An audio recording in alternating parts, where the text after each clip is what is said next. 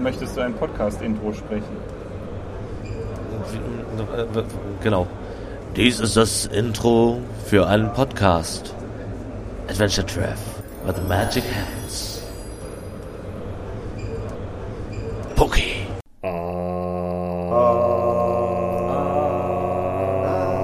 Adventure Treff, der Podcast. Ihr hört den Adventure Treff Podcast von der Gamescom in Köln.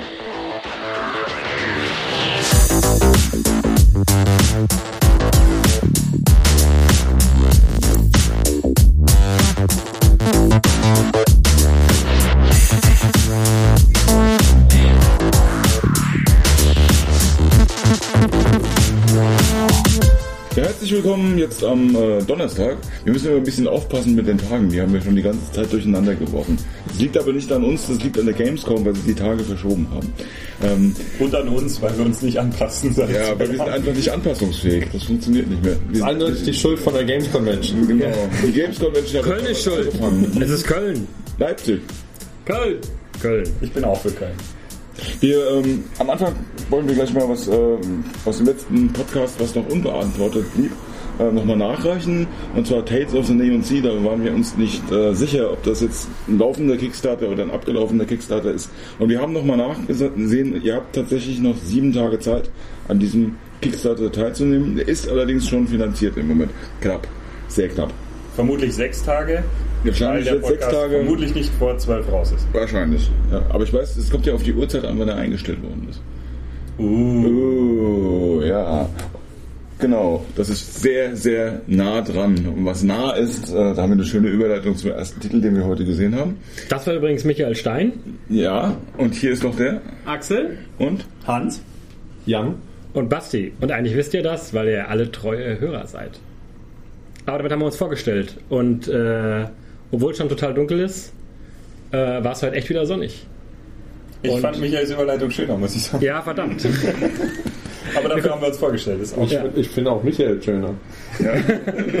Aber auch nur dunkel. Es ist immer die Frage, wie nah man an der Sonne war. Das beeinflusst das Aussehen. Michael ist gut gebrannt, ganz klar. Close to the Sun heißt der Titel, den wir letztes Jahr schon gesehen haben. Ein äh, nicht psychologisch, sondern sehr Holzhammer-optisches First-Person-Horror-Adventure. Exploration natürlich.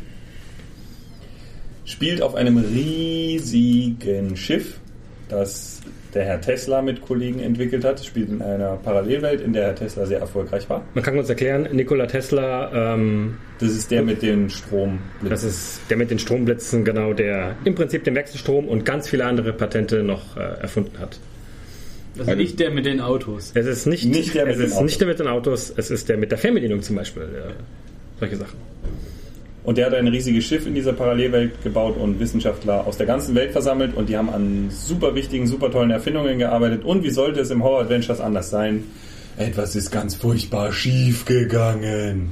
Jetzt, ja, die, die Schwester einer der beteiligten Wissenschaftlerinnen macht sich auf den Weg zu diesem Schiff, nicht etwa, weil sie weiß, dass was schiefgegangen ist, sondern weil sie einfach einen Brief bekommen hat, wo die Schwester gesagt hat, hier ist ganz Schnafte, schwimm nochmal vorbei, guck rein, Hast du Schnachte gesagt? kann auch Knorke sagen. Hier ist auf jeden Fall. Sagt man das in Hamburg? Nein. Schna Schnafte ist schon wirklich sehr gut. Moment, sag nochmal Schnafte. Moment, Moment, sag nochmal Schnafte. Schnafte. Nur für dich. Ist es an Bord aber gar nicht. Und Ja. das stellt der äh, Spieler sehr schnell fest. Denn hauptsächlich liegt die Schwester und viele andere Forscher in sehr detailliert dargestellten Einzelteilen im Raum. Ist es die, haben wir schon erklärt, äh, dass es die Schwester ist, die wir suchen? Ja. Schwester. Ja, okay. Ist es die Schwester? Also ist das geklärt? Das nicht, ist geklärt. also sie ist wirklich okay. Das ist definitiv Ich da. konnte nur zugucken und zusehen, wie sich Hans äh, Ja, über Audio. ge- geekelt und gefochten, gefochten hat. ja, beides. Ja, ich habe mir auch mal kurz Ja, ich habe gefochten gesagt. ich habe mir auch mal kurz über, über die Schulter geschaut, in dem Hans und habe nur irgendwelche blutigen äh, Leichen da gesehen. Ja, Ich es mir gedacht, geht lass ihn mal noch machen. expliziter. Also Ja. Man kann sich fast den Anatomieunterricht sparen, wenn man dieses Spiel spielt. Es ist wirklich sehr Es ist ein. Splatter-Adventure Ja. äh, mit viel Gore. Man kann auch kurz sagen, es ist 3D. Genau, Es spielt mit Person. WASD und Maus, ähm, Unreal Engine, also ähm, spielt sich im Prinzip so ein bisschen wie ein Shooter erstmal, so von der, vom, vom, von der Steuerung her. Ist es definitiv nicht. Ist es nicht, genau. Adventure zum Herumlaufen, Exploration. Es gibt auch Safe Codes zum Beispiel, die gefunden werden müssen. Genau. Gegenstände eingesammelt, automatisch angewendet. Es gibt keine Kampfsequenzen. Aber man wird verfolgt und muss Wettrennen, Wett- Wettrennen und wegrennen. Im Wettrennen wegrennen. Und wenn man es nicht schafft, stirbt man und wird zurückgesetzt. Äh, Dann spielt Zeitreise noch eine Rolle, das kommt auch noch mit rein. Und die Grafik ist tatsächlich sehr beeindruckend. Vorteil und Nachteil zugleich. Wenn man die Leichen findet, nicht so schön, wenn man auf dem Schiff unterwegs ist, sehr beeindruckend. Also ich werde es vermutlich nicht spielen, mir ist es deutlich zu grob. Aber es ist auf jeden Fall eine Empfehlung für Leute, die in dieses Horrorgenre tiefer einsteigen. Sehr atmosphärisch generell auch. Ich hatte immer so ein bisschen Bioshock-Assoziationen. Ähm, sie haben auch so im Prinzip gesagt, es, es ist, sie haben gesagt, es ist mehr Soma als Bioshock. Aber so von der Art her, dieses etwas Steampunk-mäßige, ähm, ein bisschen Vintage-artige, ähm, das, das, was Bioshock ja auch schon so hatte, ähm, das, das kommt da drin vor. Das, äh, also wer, wer den Bioshock-Stil mag, aber mehr Adventure, ich glaube, der ist damit ganz gut aufgehoben. Mehr Infos in unserer Vorschau Genau. auf der Webseite.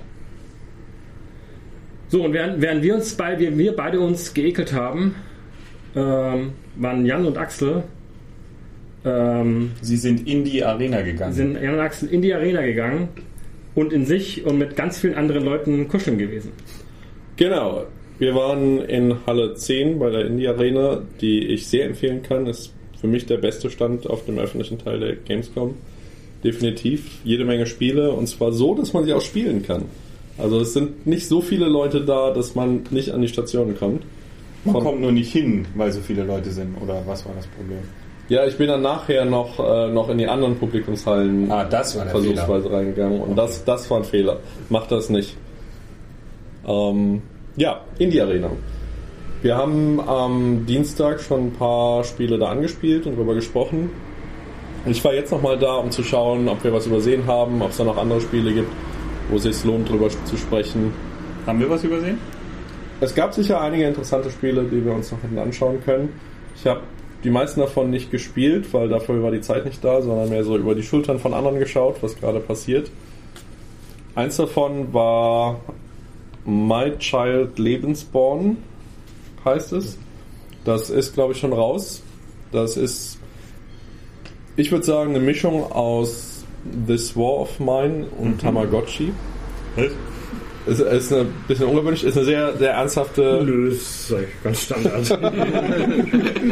es ist eine sehr ernsthafte Geschichte. Es geht um äh, äh, Krieg. Krieg und Kinder, die nach dem Krieg Anfang der 50er Jahre adoptiert werden.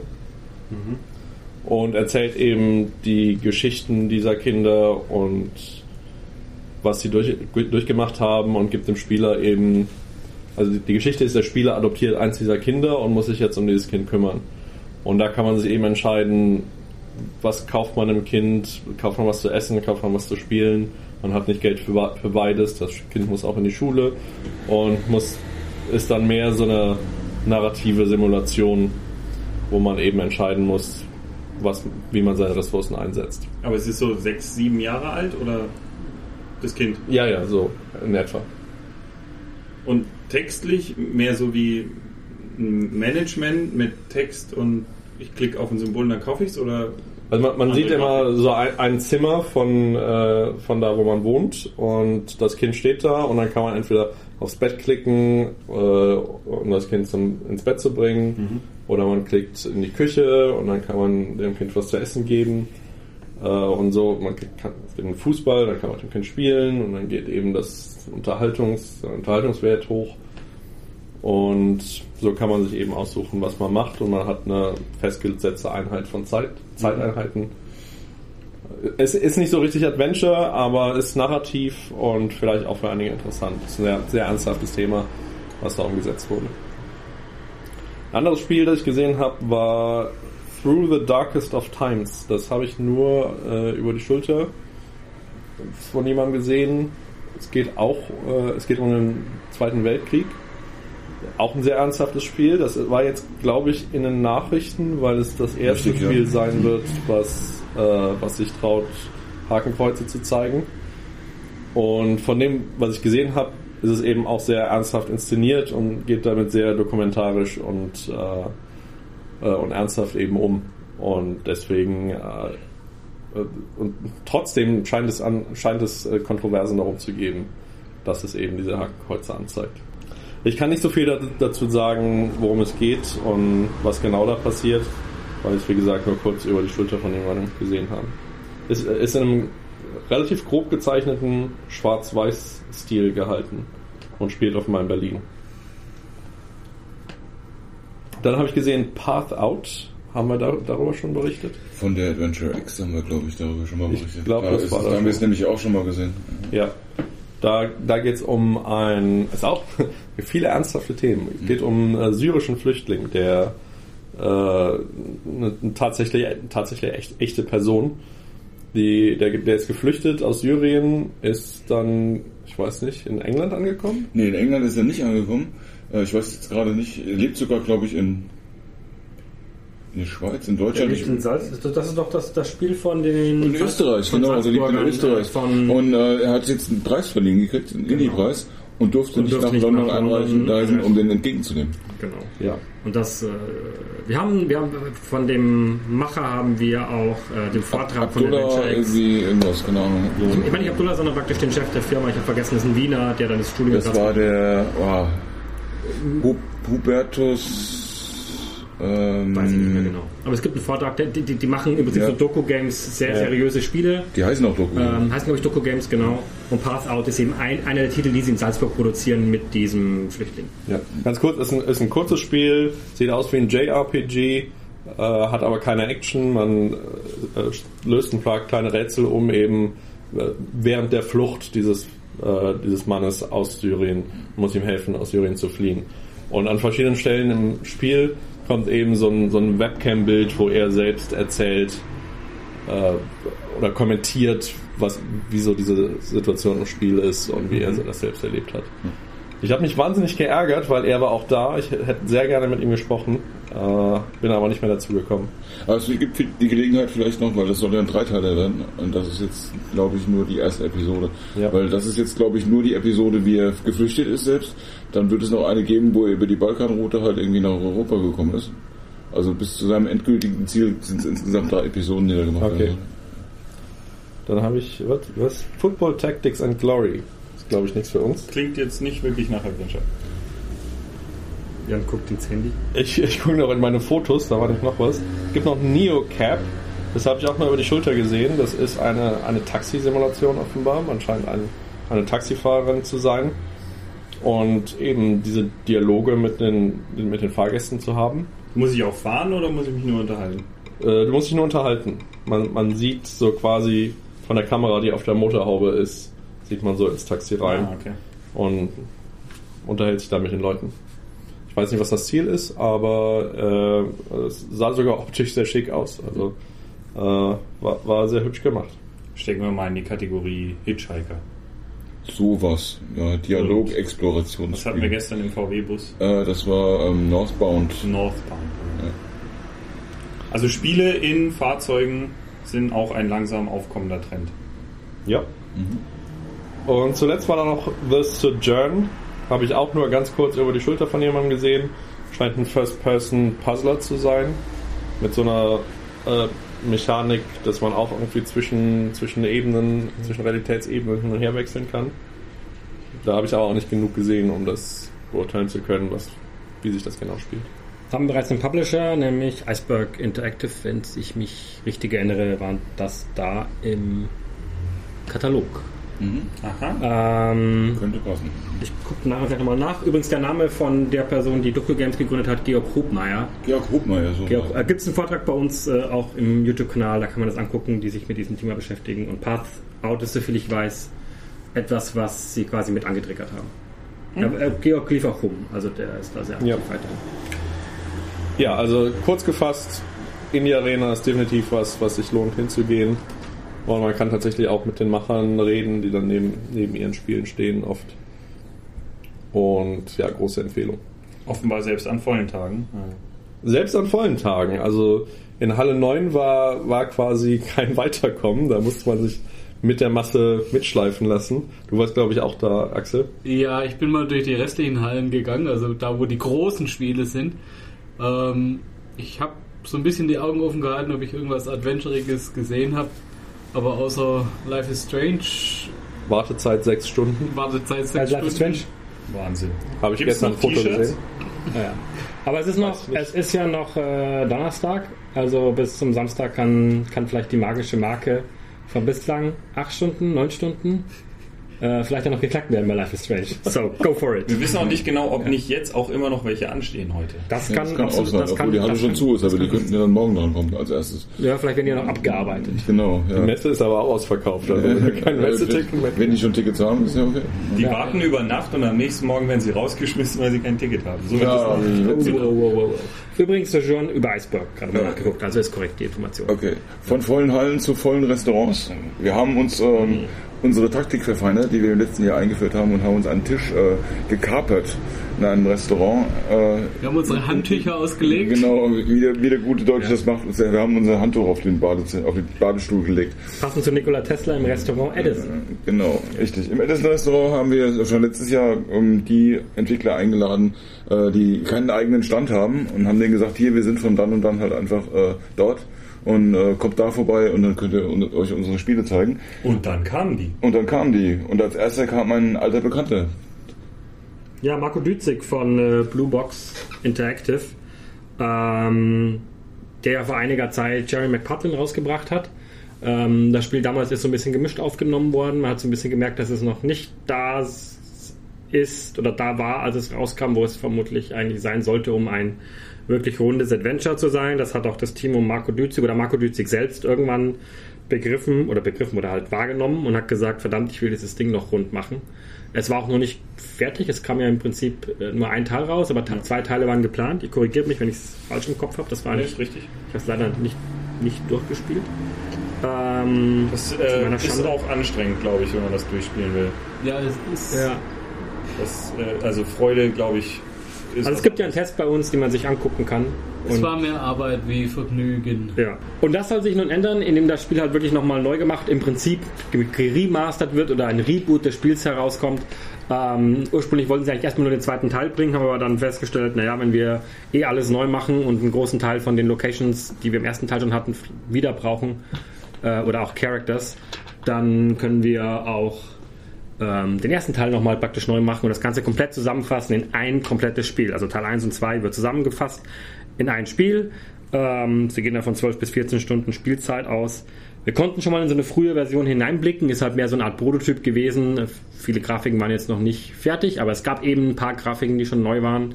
Unter anderem wurde Cherry, also die Haupt, der Hauptfigur, schon überarbeitet und das sieht definitiv schon mal besser aus als äh, in der Vorversion. Wo es wirklich hingeht, kann man natürlich jetzt noch nicht sagen, weil man noch äh, nicht das, das Endprodukt sieht. Ähm, hängt auch ein bisschen davon ab, wie es bei der Firma so weitergeht. Also sie wollen es auf alle Fälle in zwölf Monaten fertigstellen, gucken aber auch noch, ob die, Finanzi ob eine, je nach, also ob die Finanzierung vielleicht äh, auch über Investoren noch weiter funktioniert, dann werden sie vielleicht ein bisschen schneller. Long story short, man weiß es nicht genau, soll aber auf alle Fälle für PC und Mac herauskommen. Switch natürlich nicht ausgeschlossen, das kennen wir mittlerweile bereits. Ähm, ja, ansonsten, was kann man erwarten? Man kann den Test im Prinzip, denke ich, lesen von uns oder auch die Vorschau. Und äh, es ist das gleich, also es wird jetzt am Spielkonzept soweit nichts verändert. Also die Rätselketten sind gleich. Äh, es ist Point and Click, es gibt eine Hotspot-Anzeige, es gibt interaktive Dialoge und Kombinationsrätsel oder halt, oder ja, also klassische Adventure-Kost im Prinzip. Ja. Das Ganze wird als jetzt dann als ein Teil veröffentlicht. Genau. Teil, Teil 1 und 2 zusammen ein Release. Ähm, Grafik sieht jetzt deutlich anders, sehr viel comichafter aus. Ja.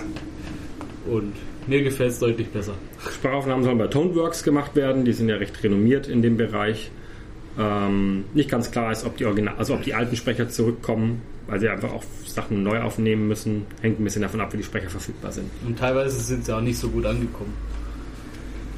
Ja, das kann ich jetzt nicht beurteilen, aber vielleicht, vielleicht ist ja dann ein neuer Sprecher sogar äh, Ja, das hat, hat Marco ja, glaube ich, sogar Ja. selbst im Forum Ja. geschrieben. Also Auch nicht ganz klar ist, äh, wer die Musik macht. Marco selber ist ja äh, praktisch äh, Leadsänger bei einer Band. Ähm, kann sein, dass, also natürlich werden ein paar Songs vermutlich von denen kommen, aber es kann auch gut sein, dass sie andere Songs noch beisteuern von, oder dass, anderes, dass Songs von anderen Bands beigesteuert werden. Zweiter Titel war auch an Bord, den können wir ganz kurz abhandeln. London Fog. Und es hat Da nichts mit einem es- Witz mit London und Nebel zu tun, die du uns bereits erzählt hast. Nein. Okay. Ähm, und dieser Titel ist vor allem im Portfolio, weil ihnen der Artstyle so gut gefällt von dem spanischen. Spanischen. Ein spanischer, Mexika- ein mexikanischer. Genau, einem mexikanischen Zeichner. Was sie jetzt damit genau machen, ob es wirklich ein Adventure wird oder andere Dinge. Das soll schon werden. Ja, es soll in die Richtung gehen, aber vielleicht bauen sie es nochmal komplett um, um einen Publisher zu finden oder das Ja. Ganze nochmal. Ja, man muss es sagen, Adventure ist eine Nische, damit macht man jetzt nicht unglaublich viel Geld. Vielleicht äh, deshalb denken sie drüber nach, ob sie nicht eine Modifikation vornehmen, dass es zwar nah am Adventure-Genre bleibt, aber vielleicht auch ein bisschen anderes Spiel wird. Deswegen kann man dazu jetzt fast gar nichts sagen, weil sie haben zwar einen Prototyp mal hochgezogen, wo ein bisschen was zu sehen ist, aber da ist einfach noch viel zu viele Fragezeichen, wie es damit weitergeht, als dass man da mehr zu sagen hat. Man kann den Stil zumindest, also den Stil kurz was sagen. Übrigens, Künstler selber heißt Oscar Alvarado. Äh, Kannte den vorher nicht, weiß auch nicht genau, ob das so bekannt ist. Aber der Stil ist wirklich, äh, er ist eigenwillig, ähm, aber sehr nett. So in Schwarz-Weiß, Comic-Menschen mit großen, mit großen Köpfen, so ein bisschen. Auch detailliert. Ähm, relativ detailliert. Aber wie gesagt, wir wissen nicht genau, wie es aussieht. Wir haben eine Szene gesehen von einem Schiff, das irgendwie in London aufläuft und da crasht. Und genau, das war auch schon eine Szene, die sie einfach so mal reingebaut Genau. haben und muss Genau. nicht mit dem Spiel zu tun Genau. haben. Spielt in London von 1888. Also das ist schon so ein bisschen gesetztes Setting natürlich. Und Es geht um Kriminalfälle, die aufgelöst werden müssen von zwei, Charakter äh, von zwei Hauptcharakteren, Preston und Beverly Fox hießen die, soviel ich weiß. Und dann kann es durchaus auch mal übernatürlich zugehen. Genau. Soll auf alle Fälle in Deutsch und Englisch herauskommen. Nach Möglichkeiten auch mit Sprachausgabe. Also ein weiterer Titel, an dem Bluebox Interactive arbeitet. Auch da hängt es ein bisschen damit zusammen, mit findet sich ein Publisher, wo sind die Investoren. Sie wollen es auf alle Fälle machen. Wenn sie Helfer finden, geht schneller. Wenn nicht, wird es ein bisschen länger dauern. Dann eine erste von zwei Traditionen, die bei Oh. dieser Gamescom ausgeführt wurde. Wir haben mal wieder The Season of the Warlock gesehen. Da hat es auch ein bisschen länger gedauert bei dem. Ähm, ich glaube zum vierten Mal, dritten Mal haben wir ihn könnte haben könnte wir so um den Dreh sein, ja. Javier gesehen. Mindestens viertes. Also drei, mindestens- dreimal auf der Gamescom und einmal auf der Adventure X. Ja. ich. Also, aber er wusste, er hat, er hat glaube ich, selber gewusst, dass es langsam peinlich wird. Ja. Aber er hat uns wieder ein paar neue Sachen gezeigt. Wobei andere Entwickler lösen das ja anders. Agustin zeigt uns einfach nichts mehr zu denn. Sonst wäre das jetzt nämlich an der Stelle auch so ein alle Jahre wieder Ja, das stimmt. Moment gewesen. Ähm, und, und viele Leute sagen, dieses Jahr kommt's raus. Auch Javier sagt, dieses Jahr kommt's raus. Aber er hat uns ein paar neue Sachen wirklich gezeigt. Er hat Äh, gesagt, dieses Jahr wird es fertig. wird's fertig. Und nächstes Jahr kommt's raus. Nächstes Jahr kommt es raus. Ja. Ja. Also kurz zusammengefasst, das ist das Spiel von Javi Cardenas. Das ist derjenige, der quasi in Spanien das macht, was wir in Deutschland machen. Aventura ICA, die spanische Adventure-Website. Der arbeitet eben auch an seinem eigenen Adventure. Das heißt jetzt The Season of the Warlock. Hieß, glaube ich, früher mal Waldemar the Warlock und zwischendrin War mal Kickstarter, ja. war mal ein Kickstarter. Und er zeigt es immer wieder, wird jetzt wohl langsam fertig. Er sagt, es ist jetzt, alle Assets sind fertig. Er baut, also ist auch zusammengebaut und jetzt muss er eben noch mit ein bisschen Feintuning betreiben. Muss noch Sprachaufnahmen machen und Übersetzungen und so Geschichten. Aber im, im Kern ist das Spiel fertig. Also kurz vor zwölf quasi. Kurz vor zwölf, ja. Deswegen ist er optimistisch, dass er zum Ende des Jahres fertig werden, werden kann. Es, von den Hintergründen her sieht es tatsächlich richtig gut aus, wenn man bedenkt, dass es wahrscheinlich kein sehr hohes Budget hatte. Ähm, die, Also der, der, der Kickstarter, der wurde zweimal angestartet, beim zweiten Mal deutlich gesenkt. Also Mhm. das, was ur ursprünglich mal gedacht war, das kam nicht rein und dann musste nochmal zweiter mit einer niedrigeren, wesentlich niedrigeren äh, Summe gestartet werden. Der ging dann durch, aber das war auch nicht Wie viel- so. wie viel war das ungefähr, als Boah, das- das, weiß ich nicht Okay. mehr, aber es war deutlich weniger als eigentlich geplant. Also, hat sicher kein Riesenbudget, das Spiel. also ein, wirklich ein Liebhaberprojekt. Ja. Und ja, in dem Kontext sehen Hintergründe richtig spektakulär aus. Die, die Figuren sind 3D, die passen nicht vollkommen zu den Hintergründen, aber sehen auch schick aus. Sind auch schick animiert, obwohl, obwohl, Sind obwohl sie sagen, Animation können sie eigentlich nicht gut. Ich find, fand das da alles Ja, das sieht richtig gut stimmig aus. Ja. Und auch spielerisch, er hat so, uns einen Einblick gegeben in eine Rätselkette, die wir noch nicht kannten. scheint das sehr klassisches Point-and-Click-Rätselkost zu sein. Nicht, kein Schnickschnack, keine Innovation, einfach klassisches Adventure-Gameplay. Sie versuchen, er hat auch gemeint, sie versuchen sich auch zu definieren über das Game Design wirklich. Also auch wenn ich jetzt die Grafik und so wirklich absolut schon äh, konkurrenzfähig und alles fand und wirklich hübsch, äh, sehen Sie eigentlich den Erfolg von Spielen darin, dass es einfach wirklich ein gutes Adventure-Design hat, so wie Adventures halt irgendwie vor 20 Jahren irgendwie gemacht worden sind. Da stecken die ganzen äh, Zutaten irgendwie drin, um erfolgreiche Adventures zu haben und daran wollen sie anknüpfen. Also für Puristen ist das, denke ich, auf alle Fälle ein Titel, den man sich mal, den man mal im Auge behalten kann. Auf jeden Fall. Und ich würde mich für ihn freuen, wenn es nach so langer Zeit Ja. dann positiven, positiven Ausgang Ja. Ähm, Genau, und gleich so machen wir eigentlich weiter mit Three Minutes to Midnight. Das ist nämlich auch ein spanisches Team und äh, auch denen war es wichtig, äh, die Tugenden der klassischen Adventures äh, fortzuführen und äh, da sehr auf die Logik und auf die Rätsel zu setzen. Einfach, ähm, das war ihnen wichtig. Und zwar geht's, oh, ähm, ist das ein Spiel von ähm, Scarecrow Studios. Da war der, der Chefentwickler, der war vorher ähm, ein Manager in der Autobranche und hat jetzt beschlossen, das ist mir zu stressig. Mache ich doch mal ein Spiel. Genau. Und er ist großer Fan von LucasArts Spielen und dann äh, hat er gesagt, okay, sowas mache ich. Und, Gerade Monkey Island 2 ist für ihn das Größte. und ähm, ja, es sieht sehr schön aus. Es ist ein absolut klassisches Adventure. Ich habe es ein bisschen spielen können. Eine Szene. Wir spielen äh, ein, eine junge Dame namens Betty Anderson. Die wird von der Mutter geschickt, um eine Explosion an einem Damm zu untersuchen. Und das war die Szene, die wir spielen konnten. Ähm, Also nach dieser Explosion hat sie Gedächtnisverlust und ganz viele Leute im Dorf haben auch Gedächtnisverlust. Und deswegen ist, ist, ist das schon so von einem Myster- Mysterium okay. umhüllt. Ja, ja die Story habe ich nicht erfahren. Ja, ja, ich und- habe gespielt. Äh, und die Elektrizität ist ausgefallen durch diesen Unfall und deswegen wird sie eben dahin geschickt, um das zu untersuchen, mit dem Ziel, die Elektrizität, Elektrizität wiederherzustellen. Und nachdem das gelingt, stellt sie eben fest, hinter dem Damm, wo sie dann hin kann, ist eine geheime Militärbasis, die da nicht hingehört. Und das ist so der Ausgangspunkt der Geschichte, die sich dann weiter entfaltet und über die wir auch noch nichts wissen. Kannst du nochmal Mysterium sagen für mich? Mysterium.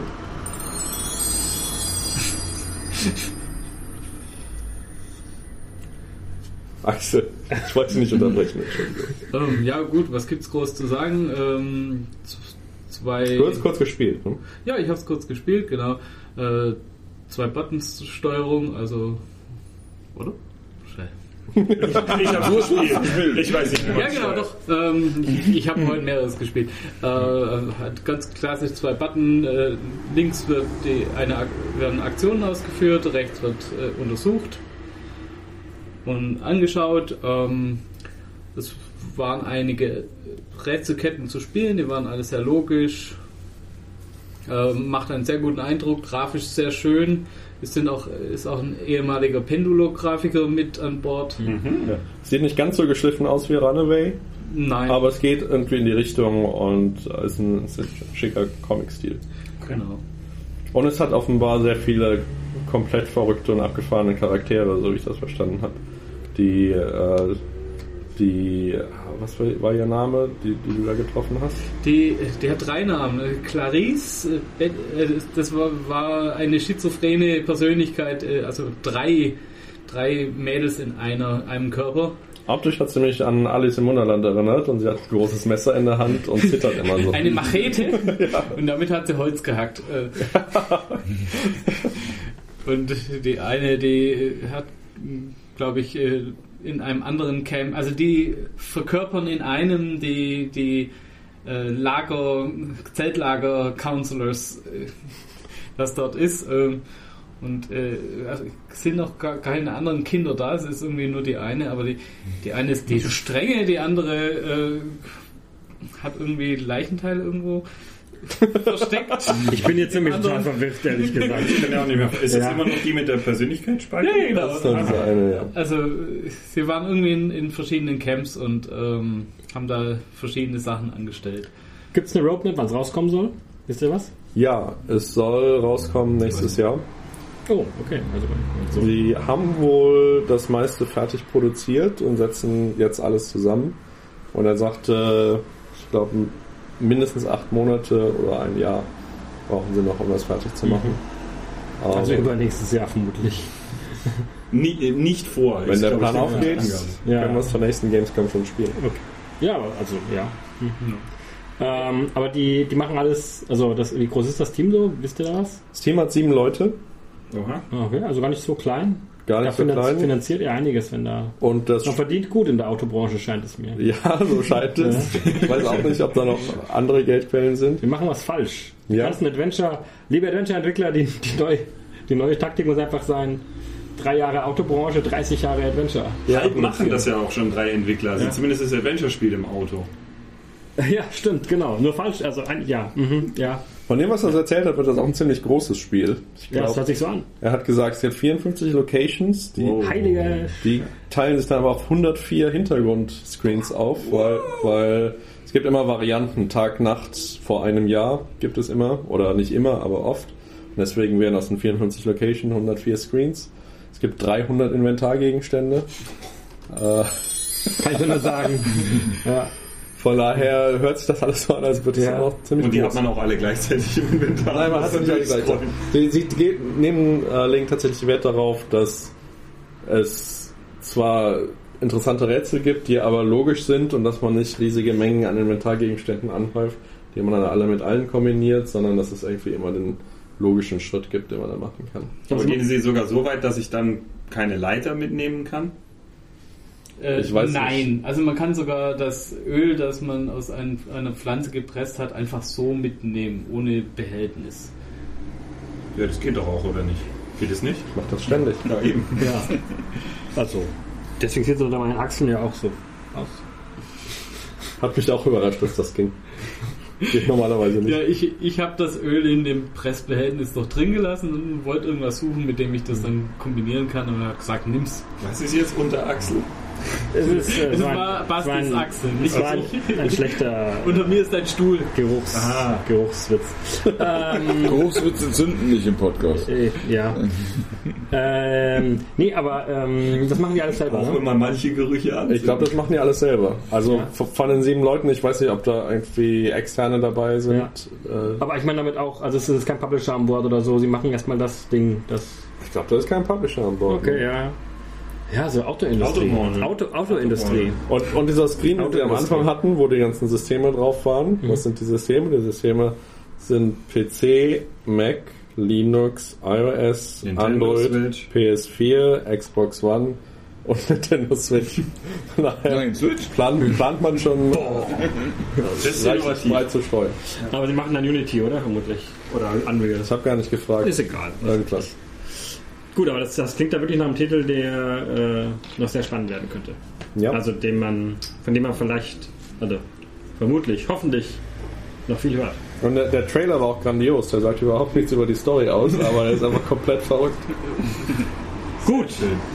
Der erscheint auch irgendwann jetzt. Nächste, nächste Woche kommt der raus, der Trailer. Ja, ich glaube, den wollen sie jetzt veröffentlichen. Genau, der ma- macht auf jeden Fall Lust auf mehr. Also ich hatte sehr viel Spaß. Kann man, Ja, kann man im Auge hat behalten. mir auch gefallen. Ein riesiges Spiel, m, da muss man echt total viel programmieren. Also echt viel Code.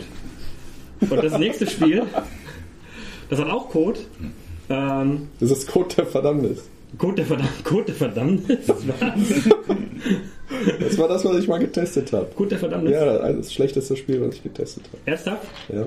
Das nächste Spiel bei uns ist äh, ganz sicher ein, das heißt ganz sicher nicht so und ist ganz sicher äh, Nicht das schlechteste. nicht das letzte Spiel, sondern wirklich ein, ein sehr, sehr gutes Spiel, das wir auch schon bei uns schon mal getestet haben. Ähm, und das ist Code 7 von Good Wolf Studios. Ich glaube, Hans, du hast ja auch schon den, äh, da gibt es zwei Episoden bisher. Episode 0, glaube ich, ist sogar umsonst. Genau, die könnt ihr auch sofort anspielen, wenn ihr das wollt. Die ist kostenlos verfügbar. Und dann ist Episode 1 erschienen bislang und jetzt arbeiten sie mit Hochdruck an Episode 2. Es ist tatsächlich ein sehr schön innovatives Spiel, dahingehend, dass man so eine Art Hacking-Game hat. Das heißt, man tippt zum Teil Befehle ein, die aber auch autovervollständigt werden können, kann- man es nicht kann- mühsam wird. Man kann wirklich sagen, dass das ganze Spiel so in dieser sehr parserartigen Genau. Art und Weise gespielt wird. Also es ist ja ein bisschen wie ein Text-Adventure mit verschiedenen Eingangsmöglichkeiten, Multiple Choice, über Tastatur wird das Ganze eigentlich im Prinzip nur gespielt. Ich glaube, Maus braucht man gar nicht, korrekt? Nee, braucht man nicht. Also Ja. man kann komplett über die Tastatur gehen und fühlt sich tatsächlich, wenn man in der Branche jetzt nicht zu tief drin ist, auch sehr schnell als Hacker, weil man total stolz ist, dass man jetzt diesen Befehl eingegeben hat und dann funktioniert alles. Die werden aber natürlich vom Spiel vorgegeben, also man kann jetzt nicht frei irgendwie eingeben, was man möchte. Und es ist auch nicht allzu, also jetzt nicht jetzt super komplex, sondern Genau. Aber Also die bisschen- Steuerung ist ja. nicht super komplex. Die Story geht durchaus etwas tiefer zum Teil und ist sehr schön präsentiert und sie hatten in den Episoden 0 und 1 auch immer schöne Ideen, was man mit diesem ganzen Interface auch alles anstellen kann und das setzt sich jetzt fort. In Episode 2 wollten sie nochmal mehr Varianten reinbringen. Ihr Grundansatz ist, in diesen fünf Episoden soll in jeder Episode zum einen die Atmosphäre sich etwas verändern, dass man nicht immer so den gleichen Stil hat. Also es wird mal dunkler, dann wird es auch wieder ja, ein bisschen ähm, heller in Anführungsstrichen von, vom Storyverlauf her und auch unterschiedliche Ausrichtungen. Es geht ein bisschen mehr Richtung Horror, in einer anderen Episode geht es ein bisschen mehr Richtung Thriller, solche Dinge. Es gibt drei neue Charaktere und die bringen durch ihre Fähigkeiten oder ihre Ausrüstung neue Dinge rein. Ein Beispiel kann ich gerne nennen. Äh, ein, eine neue Person, eine neue weibliche Person, deren Namen ich jetzt gerade vergessen habe, hat eine Art Anzug und wenn sie den anzieht, dann kann sie sich in andere Leute oder als andere Leute verkleiden. Das kann man dann einprogrammieren, übernimmt man, wie soll sie jetzt aussehen. Gleichzeitig muss aber dann auch der Spieler genug Informationen über diese Person haben, weil sie ja dann als diese Person verkleidet irgendwo hingeht und wenn sie dann ein Gespräch führt und jemand sagt, und wie geht's deinen drei Töchtern? Und sie sagt, ja, super, und sie hat aber nur zwei, dann fliegt man auf. Das heißt, mein Job ist es auch gleichzeitig am PC herauszufinden, welche Infos sie dafür braucht. Und das sind lauter so Spielmechaniken, es gab noch zwei weitere, die dafür sorgen, dass es spannend bleibt, obwohl das Prinzip ja erstmal sehr einfach aussieht und das soll auch über die weiteren Episoden so weitergehen. Ich habe ein Stück angespielt, dann ging es explizit noch um eine weitere Neuerung, einen Roboter, den ich durch die Schächte schicken kann, durch die Entlüftungsschächte und dann an andere Räume rankomme. Und den muss ich programmieren. Das ist am Anfang noch sehr simpel. Ich habe einen langen Gang und dann muss ich ihm halt sagen, gehe vorwärts, gehe vorwärts, gehe vorwärts, dreh dich links, gehe vorwärts und dann ist er da. Später werden die aber so komplex und ich habe weniger Slots zur Verfügung. Also mit das ist gemeint, man kann nicht zu viel programmieren, man muss Genau, zu viele effiz Schritte kannst du nicht effizient programmieren. Dann hieß es, dass ich eben sagen muss, gehe vorwärts, bis du an eine Wand stößt. Dann drehe dich links und dann gehe vorwärts bis da und drücke dann den Knopf. Dann brauche ich weniger Speicherslots und kann ihn dahin bringen. Sehr interessante Mechanik, ähm, die wir auch ausprobiert haben, die ganz gut aussieht. Sie sind aber noch mitten in der Entwicklung, dauert auch noch eine Weile, ähm, bis sie rauskommen. November war in der Diskussion zwischen Oktober und November. Und was auch im Hintergrund ganz interessant ist, wie alle Episoden-Adventures stellt sich da natürlich die Frage, wie mache ich jetzt auf so ein Episoden-Adventure aufmerksam, weil es sehr viele Leute gibt, die lieber sagen, ich warte jetzt lieber ab. Vielleicht gibt es ja gar nicht fünf Folgen, ich warte, bis es komplett fertig ist. Und man braucht aber natürlich auch die Leute, die unterwegs noch einsteigen oder episodenweise einsteigen, damit man die Entwicklung weiterführen kann. Also etwas, an dem sie auch arbeiten. Ähm, aber sehr spannendes Spiel. Episode 2 sieht sehr gut aus. Also wer noch nicht reingeschaut hat, auf jeden Fall mal Episode 0 anzocken. Hört sich auch gut an. Und dann, äh, ich persönlich kann es auch empfehlen. Ich mag das Spiel sehr gerne, finde es recht innovativ und macht Spaß. Ist auch ein schönes, mal anderes Adventure. Sprachausgabe ist sicherlich was auch wieder für Episode 2 geplant, war aber jetzt, glaube ich, aktuell noch, War noch nicht drin, die Aufnahmen sind Genau. noch nicht durch, aber sie waren bislang sehr gut. genau, haben bislang auch wirklich sehr gute Sprachaufnahmen gehabt. Ist, glaube ich, nur auf Englisch erhältlich. Also, ja, Gut. Texte Deutsch. Texte Deutsch meine ich. Genau, ich Ja. Es bin jetzt Texte gerade auf Deutsch? abgestürzt, das sieht man im Podcast nicht, aber ich bin gerade kurz abgestürzt. Ich meine, doch, die Texte waren auf Deutsch. Äh, ich kenne es nur auf Englisch, aber es kann, genau, äh, während, während äh, Hans unsere Unwissenheit überspielt, indem er äh, eine berühmte Suchmaschine vermutlich benutzt. Ich, ich kann es garantieren, das ist Texte Deutsch. Gut, äh, Warum google ich dann? oder, Ja. oder wir benutzen den allwissenden Michael, der sowas weiß. Und der weiß auch ganz genau, wo wir als nächstes waren.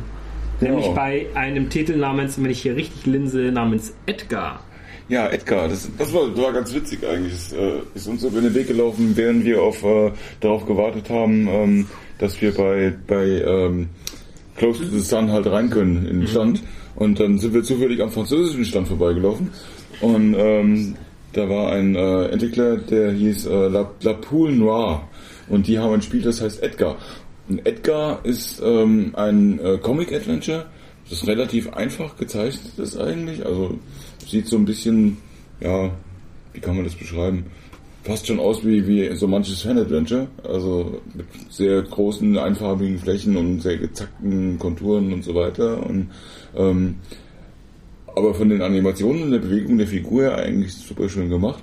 Ähm, es sind noch sehr früh im Entwicklungsstadium, also das ist, ähm, ist jetzt so, dass sie gesagt haben, also, also erstmal sind das alles Industrieveteranen, die kommen aus großen Firmen wie Ubisoft und so weiter und so fort. Und es sind vier Leute, die haben sich zusammengetan, die haben gesagt, Crunch Times wollen wir nicht mehr machen. Ja? Wir wollen nicht mehr mehr als 35 Stunden äh, die Woche arbeiten. Und wir machen Projekte, die auf 18 Monate angesetzt sind und wenn die bis dahin nicht fertig sind, dann machen wir, gehen wir nicht in Crunch, sondern machen wir erstmal Urlaub oder wir hauen uns so raus, wie es ist. Das hat er wirklich so ganz knallhart gesagt, hat irgendwie, das, das ist jetzt unser Prinzip, wir machen es nicht anders. Ist das schon mal passiert? Weil das ist die spannende Frage, wenn Sie an den Punkt kommen, ob es dann auch wirklich so läuft. Weiß ich nicht, aber sie, wenn sie sich das so vorgenommen haben, sich so zusammengetan haben, ich meine, sie kommen ja aus der Industrie und sie kennen das ja. Ja. Ich, ich nenne das Magic. ja. Und deswegen nehmen sie sich halt auch kein so ganz großes Spiel vor, sondern eher was kleineres, wovon sie auch sagen, das können wir auch umsetzen. Ähm, Rätseldesign haben sie jetzt noch gar nicht gemacht.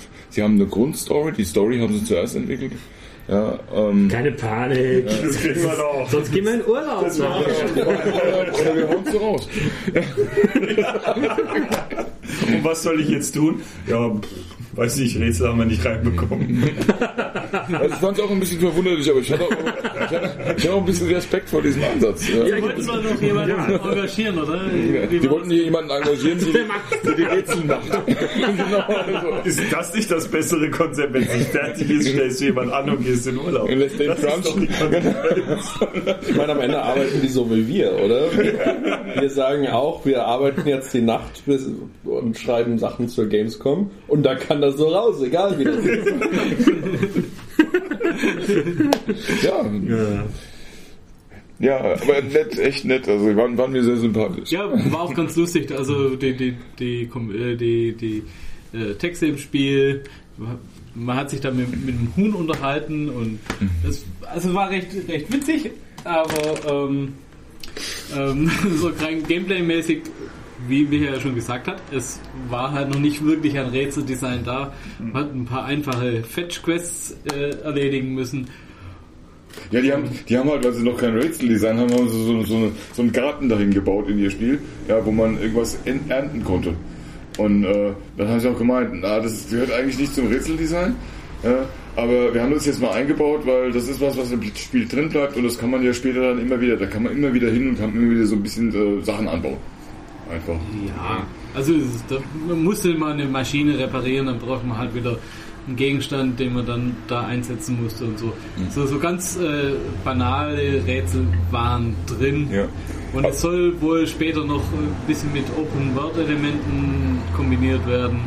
Ja, sie wollen aber auch richtig klassische ähm, Adventure-Rätsel reinbauen. Also das, das ist Ja. schon das Ziel. Wenn sie einen passenden Designer finden. Wenn sie einen Rätseldesigner finden, der das macht, dann wollen sie genau das haben. Weil sie halt selbst auch äh, Adventure-Fans sind einfach und ähm, deswegen wollen sie genau sowas bauen. Mit Autobauer, der haben gesagt, so, wenn wir jemanden haben, der Motoren entwickelt, dann bauen wir den auch. Genau. Ansonsten geht's halt bis bergab. steht's nur. Ja, genau. Oder machen wir halt irgendwie Modelle. Also es empfiehlt sich, wenn Sie das Auto kaufen, wenn Sie am Berg oben wohnen und schieben können. Ist dann fast ein Auto oder fast ein Adventure. Hm? Und fast eine Tradition haben wir heute auch wieder aufleben lassen. Seit vier Jahren treffen sich Jan und ich zu einem wahrhaft magischen Interview. Hilf mir mal kurz auf die Sprünge, Jan. Wie ist das ursprünglich entstanden? Ich kann mich nämlich nicht mehr genau erinnern. Ich glaube, wir haben einfach keine Idee gehabt, was wir machen. Und dann haben wir einfach irgendwas gemacht. Und das war scheiße. Und dann haben wir gesagt, lass das jedes Jahr machen. Äh, Und es hat funktioniert. Also Ja. es ist jedes Jahr wieder scheiße. Das Aber es, aber es ist ja auch, äh, es, es ist ja entstanden, weil Jan, äh, weil Poki sich einmal echt verplappert hat bei einem Interview. Das war das erste, ja. Das erste. Und, Da äh, mussten wir das mit der Kartoffel äh, abdecken. Und, und wir leider eine Zensurkartoffel hatten. Genau. Richtig. Und dann ist das Konzept entstanden, wir verwirren ihn im Interview so lange, bis er was erzählt, was er nicht erzählt. Und damit war das, erste, das erste Interview war halt, war halt, sollte ein, es war ein echt gutes Interview, möchte ich nochmal sagen. Das erste Interview, liebe Leser, da hättet ihr Sachen erfahren, die sind, die sind gefüllt heute noch nicht publik. Naja, eigentlich schon. Ja, die haben sich Also, selbst bewahrheitet. Die haben sich selbst bewahrheitet. Aber wir konnten es leider nicht, weil wir, weil wir nette Menschen sind, konnten wir leider nicht alles bringen. Eine damit- Sache wird für immer zensiert bleiben. Eine Sache wird für immer zensiert bleiben und damit ist das einfach nur fast ein Interview. Und so ist die Tradition entstanden. Auch vielen Dank an Poki, der den Scheiß immer mitmacht. Jedes Jahr wieder. Der müsst ja nicht. Ja. Also, danke, Poki. Und er reagiert auch sofort, wenn wir, also das ist erstaunlich, er hat echt viel zu tun auf der Gamescom, ne? Aber wir sagen, du, wir brauchen nicht für ein Interview. Zwei Minuten später ist die Antwort da. Er hatte mich sogar noch angeschrieben, wo wir dann. Ah, okay. Ja, nee, wir haben uns, wir haben uns dann schon gefunden. Ähm, Auf, auf der Terrasse blieben wir. auf der Terrasse, ja, auf der Terrasse waren wir. Aber er war auf der Piazza. Ja. Poki hat geschrieben, er ist auf der Piazza und dann, Er hat geschrieben, er ist dann, auf der, er ist auf der Terrasse oder Piazza. dann laufe ich Basti und Hans Und dann hinterher sind wir auf die Terrasse gelaufen. und, Und die, das war die auf die Terrasse gelaufen sind und dann stehen wir auf der Terrasse ohne Poki. Da habe ich mal die Frage, habe ich mir die Frage erlaubt, sag mal, ist das hier die Piazza? Ich glaube nicht, dass das hier die Piazza ist. Das Das ist ist, die- nicht die Piazza Aber hier. Poki war auf der Terrasse oder Piazza. Und, ja. Und er war aber dann eben nicht auf der Terrasse, aber auf der Piazza. Ja. Und im patentierten Ausschlussverfahren Ja. Immerhin haben wir auf der Piazza noch Carsten Fichtelmann erlebt, der gerade der gerade im, im Flug war. ja. Ja, Der ist auch viel unterwegs. ja Er hat uns genau. leider kein Interview gegeben. leider nicht. Äh, Hat er abgelehnt. nee, er hat gesagt, wenn wir früher dran gewesen wären, dann hätte er schon eins gegeben, aber jetzt war er, er war sehr beschäftigt. Ja. Äh, und dann ist er uns ent, entflogen, aber Poki haben wir bekommen. Wir haben ein sehr schönes Interview mit einer noch nie dagewesenen Interview-Location. Das, glaube ich, können wir für uns beanspruchen. Die Location ist eine Sensation. Deswegen schaut es euch an. Viel Spaß. Man muss dazu sagen, die Location hat sich auch ein bisschen dadurch äh, ausgezeichnet, dass da so ein eiserner Vorhang davor war. Könnt ihr euch noch erinnern? Was, was, wo, wobei mir einfällt, da war ja noch das andere Spiel, was sich Michael angeschaut hat. Ja, ähm, das ist tatsächlich auch eine ganz spannende Sache gewesen. Ähm, Irony Curtain heißt es. Hm, Jetzt kann man sich natürlich schon vorstellen, um was da geht. Es spielt in den 50ern, ähm, in einer fiktiven Welt, in einem kalten Krieg. Es gibt halt die äh, kommunistischen Staaten und es gibt die ähm, kapitalistischen Staaten, aber andersrum, wie ich das jetzt gezeigt habe mit meinen Händen, aber das könnt ihr sowieso nicht sehen. Das ist sehr gut, dass du es korrigiert hast, weil die Podcast-Hörer wären total verwirrt gewesen. Aber wir können, wir können auch die Mikrofone einfach umstellen, dann kommt ihr ab sofort irgendwie aus der anderen Ecke. Genau, dann machen wir das jetzt, nicht So, jetzt, jetzt oh, jetzt mit den Händen. Ja, jetzt, Oh. jetzt. Oh, Gott sei Dank. Ja. Ähm, das Interessante daran ist, das Spiel, äh, der Publisher des Spiels ist Artifacts Mundi. Und die sind eigentlich eher dafür bekannt, dass sie Wimmelbildspiele für Big Fish und so weiter produzieren. Und zwar sehr, sagen wir mal, kostengünstige ähm, Wimmelbildspiele. Ähm, für ein Spieler oder für den Entwickler? aber anscheinend scheint dieser Markt nicht mehr so gut zu funktionieren, wie das, wie das mal gegangen ist. Deswegen haben die jetzt so ein bisschen umstrukturiert. Haben wir mal eins gespielt von denen? Ähm, oh, weiß ich nicht, keine Ahnung. Ich, ich habe ich hab, Ich hab ich hab mal eins übersetzt von denen. Okay. Aber ähm, ja, das war Demon Hunter 4, das war glaube ich irgendwie so auch. Ich habe es auch nie gespielt. Ich habe es nur. Gibt ja ein paar Forum, die da Fans sind, also Ja, die werden es genau. bestimmt kennen. Gut. Ähm, jedenfalls, äh, die haben sich jetzt so gesagt, wir, stellen das uns mal neu auf und haben jetzt so vier Geschäftsbereiche, von denen eins das ist, was sie so Premium Games nennen. Da wollen sie halt äh, ja, qualitativ hochwertige Indies halt jetzt äh, publishen und haben sich gedacht, wir fangen mal an mit den klassischen Point-and-Click-Adventures. Stabil. Ja, stabiles Genre, gibt es schon seit, seit Ewigkeiten, gibt es auch eine Fanbase und so weiter, kann man ja mal gucken, wie das funktioniert. Und die haben ein Spiel am Start, das ist halt jetzt dieses Irony Curtain. Wenn dann im Titel. Ah, oh. Dr. Tusch. Michael. Ja. Ja. Äh, muss ja, man- dann muss man- musst du warte, schon noch, wenn, die Ja. Tusch, wenn dir einer Tusch sagt, dann musst du auch was tun. Äh, ja, hörst du im Titel. Ja. So, jetzt aber, ne? Ja. Das ist, so klingt's auch, wenn man an dem Irony Curtain entlang. Ja, wenn man, nie, wenn man den aufmacht. Dann ist das, Ah, ja. Wir wissen aber seit Böhmermann, Ironie funktioniert nicht. Im Radio, Podcast, vielleicht im Spiel. Was war denn dein Eindruck? Mein Eindruck ist auf jeden Fall, dass es ein sehr klassisches äh, Point-and-Click-Adventure ist, auch richtig mit Inventar, ähm, wo man auch Gegenstände miteinander kombinieren kann, wo man viel mit anderen Charakteren reden kann. Äh, dass diese, dieses besondere, äh, dieser Abschnitt, den ich gespielt, gespielt habe, der hat mich so ein bisschen an diesen Asterix-Band mit diesen Bürokraten erinnert, wo sie die ganze Zeit Ach, in- geschickt werden. Nee, das ist nicht erobert Rom. Ist das. Robert Ja, genau. Rom mit Basierschein A380. Genau, diese Geschichten halt irgendwie 47. musste man auch irgendwie Basierschein so 47? Ich dachte, das war 190. Hotelaufenthaltsschein und musste sich dann auch einen Stempel basteln und so weiter und solche Sachen. Airbus, ähm, äh, und, äh, ja, ich bin gerade am. Ne. Ja. Okay. Ähm, ja, muss, musste man sich halt basteln und musste dann bestimmte Dinge halt erledigen, bis man dann, äh, bis dann irgendwann die Schranke aufgegangen ist, damit man an die Treppe rankam, wo sein Hotel, Hotelzimmer dann oben war. Ja. Also es ist alles sehr, sehr humoristisch aufgezogen. Ist auch so, dass man, in, also das ist quasi dieser, dieser Hauptcharakter, den man spielt, der kommt halt in ein kommunistisches Land, das noch nicht so besonders viel Kontakt mit der Außenwelt. Die war also, also in, hinter diesen eisernen Vorhang ziemlich abgeschirmt. Und es fängt auch schon damit an, dass er mit dem Flugzeug ankommt. Allerdings er da nicht landen, sondern äh, die Stewardess schmeißt einen Koffer aus dem äh, Flugzeug, in dem er halt drin ist und der steigt halt direkt vor dem Hotel aus und dann steigt er dann aus dem Koffer und geht da rein und das ist alles schon Sieht auch nach viel Animation und so aus. ja, es war auch schön gemacht. Also mir hat es sehr gut gefallen.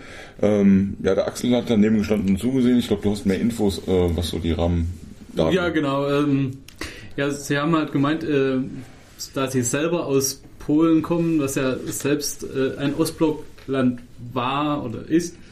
Und ähm, sie haben einfach gesagt, dass äh, sie haben das natürlich überspitzt, aber letztendlich äh, ist da viel aus dem eigenen Leben gegriffen von früher, wie sie es halt selber noch kennen und die gerade die, die Bürokratie, diese absurde, die sie schon ein bisschen auch an, an an Point-and-Click-Adventure-Rätsel auch teilweise erinnern, weil man viele absurde Dinge machen muss, um zu einem, einer Lösung zu kommen. zu, zu einem sehr einfachen Problem, vor allen Dingen auch. Ja. Genau, und äh, das war für sie einfach dieses, ähm, das passt einfach zusammen.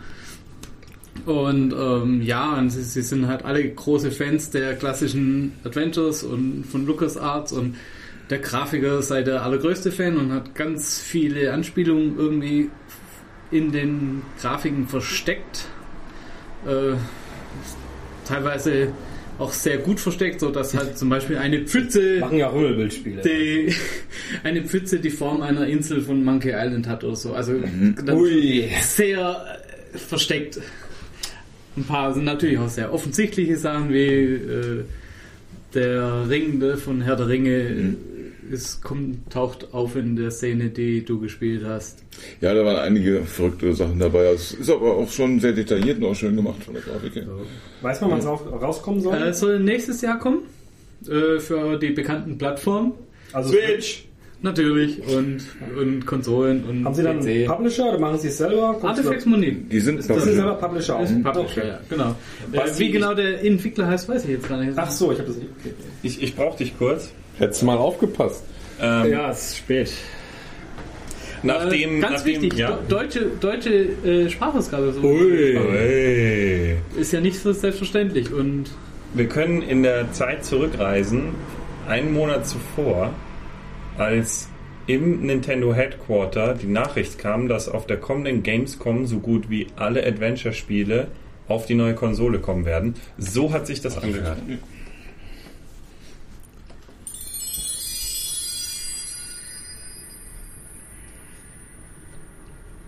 Ich finde, wir sollten mehr verschiedene davon haben. Das ist immer nur dasselbe.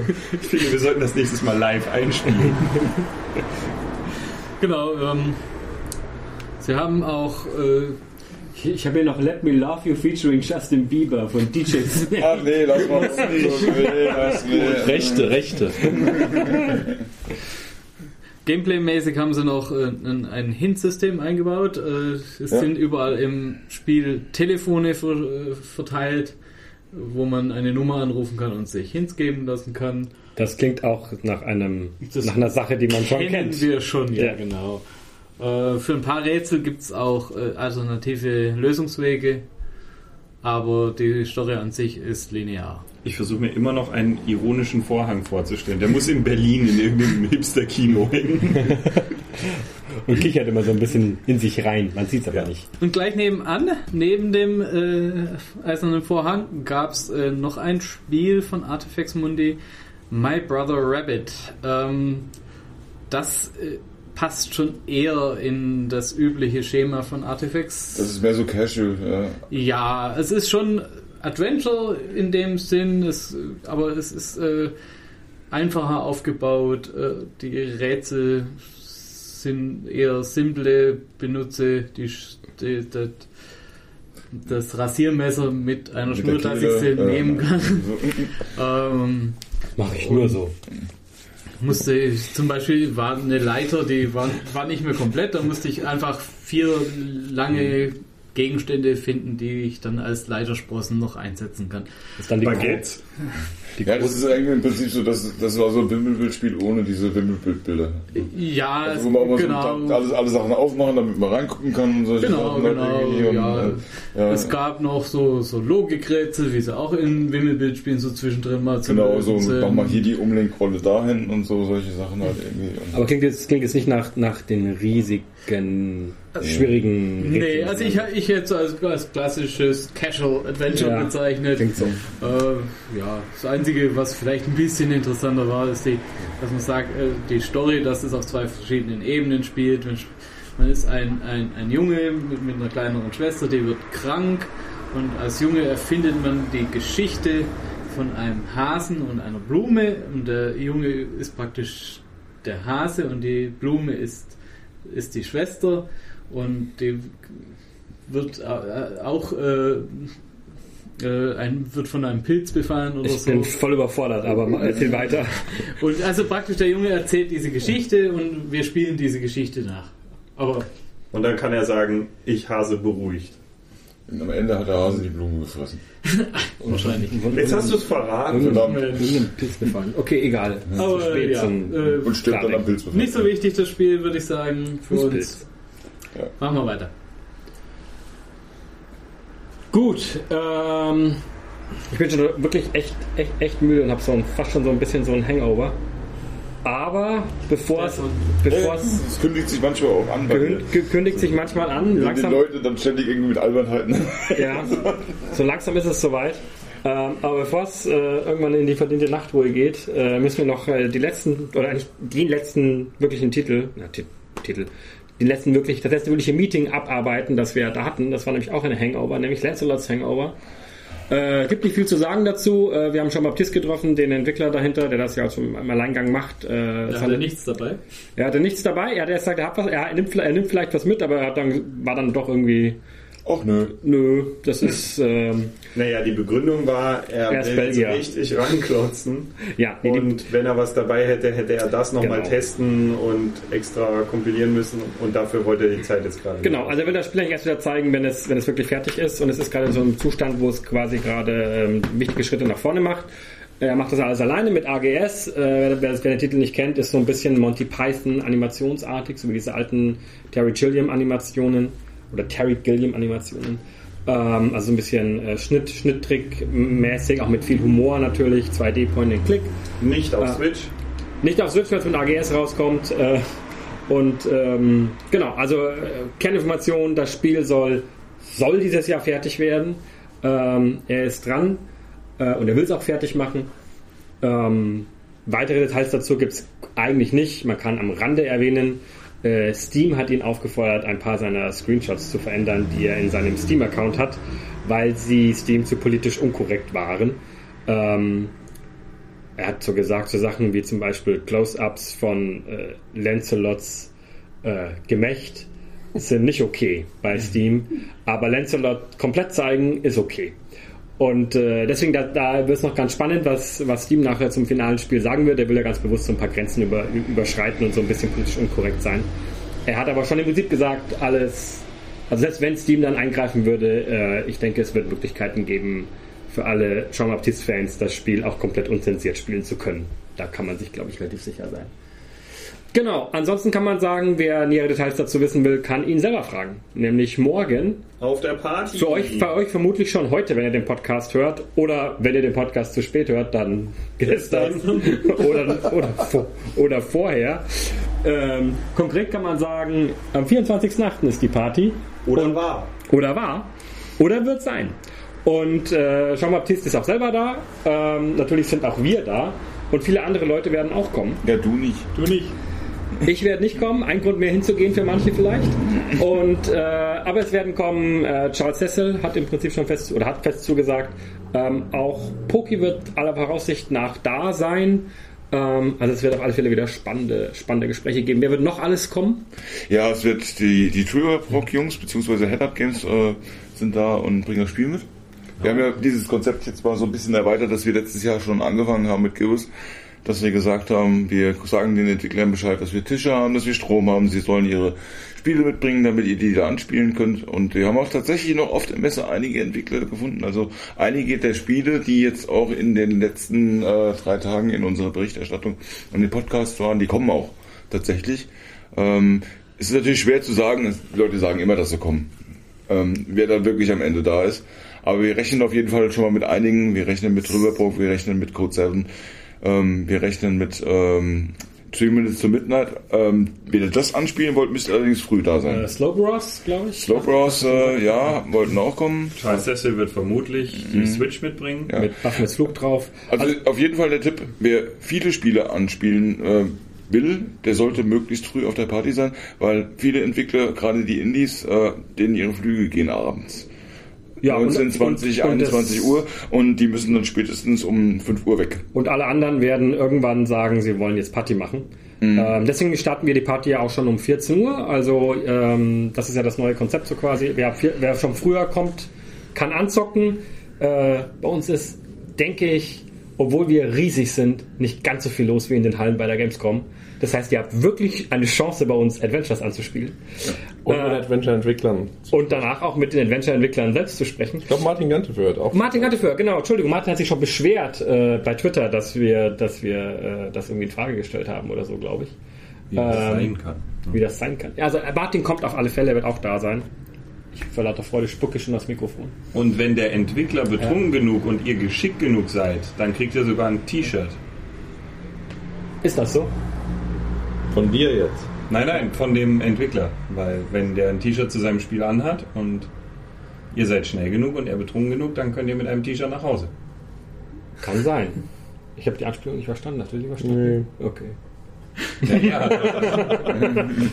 Genau, also wir ähm, kommt alle vorbei. Wer nähere Informationen will oder noch nicht genau weiß, was die Adventure Ref Party eigentlich ist und was einen da erwartet, und das ist einfach das beste Event für alle Adventure-Freunde und Adventure-Entwickler ist, kann bei uns auf sowohl auf unserer Seite äh, als auch auf, äh, unserem, auf unserer Facebook-Seite äh, da gerne nachlesen und alle Details. Voller Strandbar, morgen oder heute oder gestern.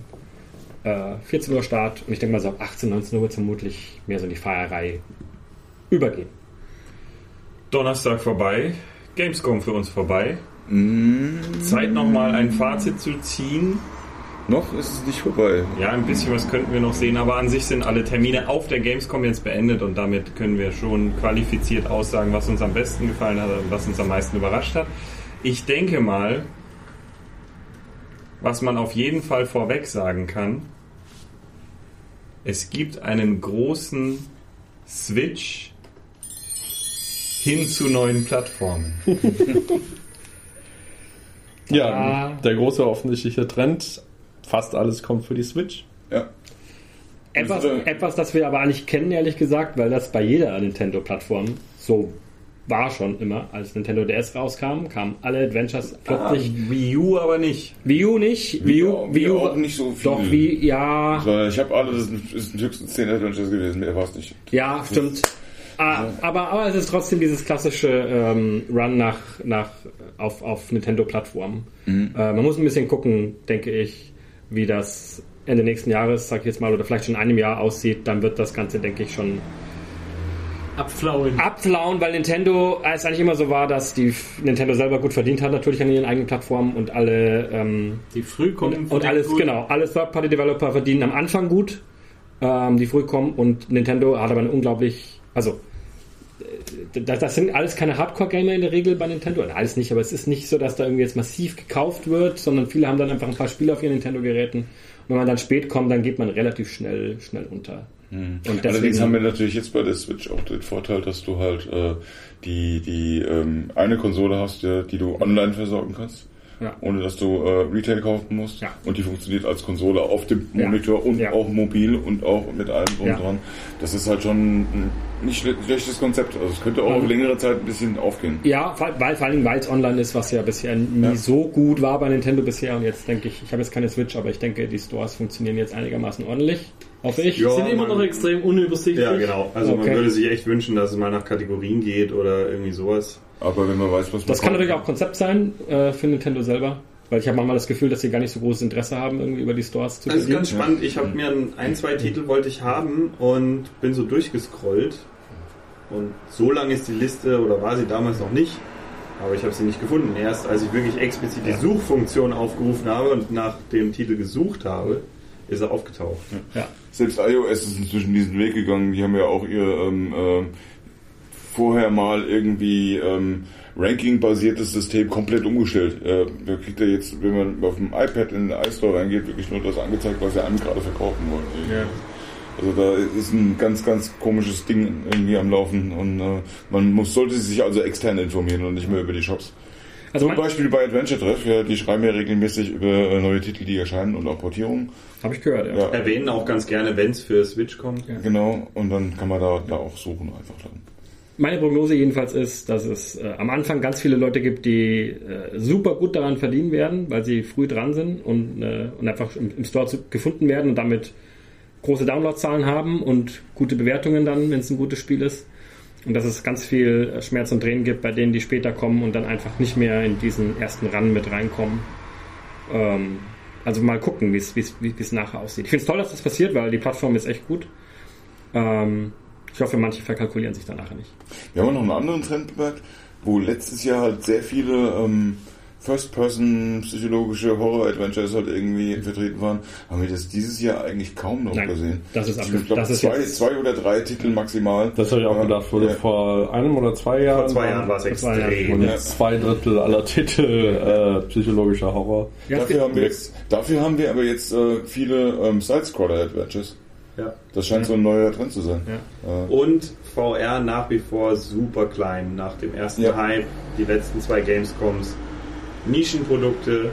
Und nach wie vor fehlt auch die explizit für VR entwickelte Schiene. Also es ist, wenn es ein VR-Titel ist, dann kann man den auch VR das sind spielen. Nebenprodukte. Aber es Ja. ist nichts, was nativ dafür entwickelt wurde. ist- Ja, ich glaube, also Loading Human, glaube ich, war ja so ein Titel, der explizit für VR gemacht wurde, aber recht viel mehr äh, im klassischen Adventure-Bereich. Detached. Äh, Detached, ja, ja, stimmt.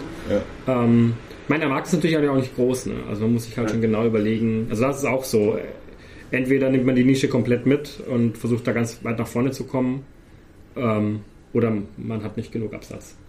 Das fand ich auch hochspannend. Ich habe mich mit den Entwicklern von Detach noch ein bisschen unterhalten und auch in die Richtung gefragt, wie viele Leute haben denn jetzt eigentlich ein VR-Headset? Wenn ich das auf Steam raushau, kann sich das überhaupt rechnen? Und daraufhin meinte er, ja, es sind sehr wenig und es ist Special Interest und unser Produkt hat noch den Nachteil, dass es sich in exakt zwei Lager spaltet. Also die einen lieben es, die anderen hassen es, weil sie unterschiedlich viel VR vertragen und ihnen schlecht wird oder nicht. Andererseits bietet dieses Spiel etwas, was man sonst nicht erleben kann. Und wenn man die Produktion sehr schlank gestaltet und entsprechend schon mit einberechnet, es gibt nicht viele Käufer, dann könne man das profitabel machen. Ich weiß jetzt nicht, ob wir ihm das glauben sollen. Die kommen allerdings auch aus Polen. Ja, da kriegen die erstens mal ziemlich viel staatliche Zuschüsse, und dann zweitens nicht die ähm, Kosten in der Produktion, die wir jetzt zum Beispiel hier. Kann man nicht so richtig vergleichen. Ja. Entwickeln sie jetzt aber auch schon einen zweiten. Ja. Also, Ja, gut, wir müssen ja weitermachen. Die können jetzt nicht das eine Produkt auf ewig auf. aber könnte gut sein, dass man sagt, okay, den nächsten mache ich wieder für PC, ich höre auf mit VR. Und diesmal entwickeln sie einen VR-Shooter, was auch nochmal, puh, äh, Könnte aber auch gehen. Naja gut, wenn du die Technologie einmal entwickelt und erforscht hast und weißt, wie es geht, ja, das willst du ja weiter nutzen. Das ist, das ist ja ein Aktivposten eigentlich. Das ist dein Ding, das du schon hast, in das du schon investiert hast. Es ist übrigens äh, Passierschein A38. Ah, sowas, genau. Okay.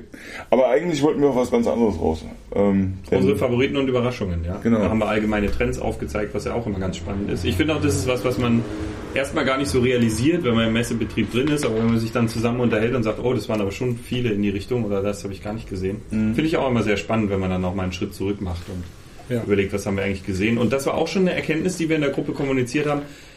Es war sehr viel Gutes dabei, sehr viel stabil, gut gemacht bis sehr gut, aber ganz wenig, wo man dann sagt, boah, das ist mal eine Ansage oder das ist mal ein tolles Advent. Alles Sachen, auf die man sich freuen kann, die schön sind, aber es fehlt dieses Jahr wirklich so die zündenden Ideen oder die zündenden Spiele, wo man sagt, ja, das möchte ich. Ein paar, Oh, also die gibt es, aber sehr aber wenig. es ist wenig und ich hatte vorhin irgendwie schon mal gesagt, so ich hatte, ich habe so das Gefühl, dass halt so dieser ähnlich wie, ähnlich wie beim Film ist das, glaube ich, so dieser Midrange-Bereich, also diese, diese Spieleproduktion irgendwie so für, ich sag mal, 150.000 bis 500.000 Euro, was es beim Adventure schon ab und zu mal gab noch, die sind irgendwie komplett weggefallen, habe ich so das Gefühl. Es gibt äh, Indie-Leute, die halt Indie-Spiele machen. Es gibt Ausnahmen wie jemand, der von der Automobilindustrie kommt und vermutlich mehr Geld investiert, ähm, wenn er da irgendwie zwei, drei Jahre an irgendwie mit einem siebenköpfigen Team daran arbeitet. Aber im Großen und Ganzen ist es ist Adventure sind fast, ich würde mal sagen, 90% der Titel sind Liebhabertitel, bei denen äh, das Business vollkommen im Hintergrund rutschen musste, damit es überhaupt noch funktioniert. Dieses, was, keine Ahnung, also ich meine, wir wissen ja auch, der Delic kämpft, die waren ja lange Zeit in genau diesem Bereich, wo sie einfach Spiele in dem Bu- Budgetrahmen hergestellt haben. Die kämpfen, es Das gilt erst recht für den deutschen oder amerikanischen Ja. oder britischen Markt, Ja. wo die Arbeitskraft eben teuer ist. Genau. Äh, in Ländern, wo die Arbeitskraft billiger ist, ist es nicht Ganz, ganz so. Ganz klar, ja, Ja. absolut, muss man dazu sagen. Ähm, aber ja, klar, definitiv. Ähm, aber so der ganze Bereich, äh, glaube ich, verschwindet, äh, zumindest in, in Westeuropa. Und äh, es gibt halt so jetzt, und dann gibt es noch diese ein paar Ausnahmefälle, wie jetzt ein Life is Strange 2, was man jetzt auch als Adventure, denke ich, ja, also definieren kann, auf, Definitiv. all, auf alle Fälle definieren kann, wo es halt dann um Multimillionen-Budgets geht und die halt dann eben in den Publikumshallen stehen mit richtig, richtigen langen Warteschlangen.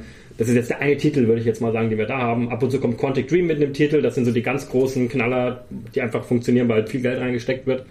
Aber dieser Mittelbereich, wo ab und zu mal eine Überraschung dabei war mit, hey, das sieht richtig gut aus, so was Deponia früher war beispielsweise. Oder Book of Unwritten Tales. Book of Unwritten Tales, genau.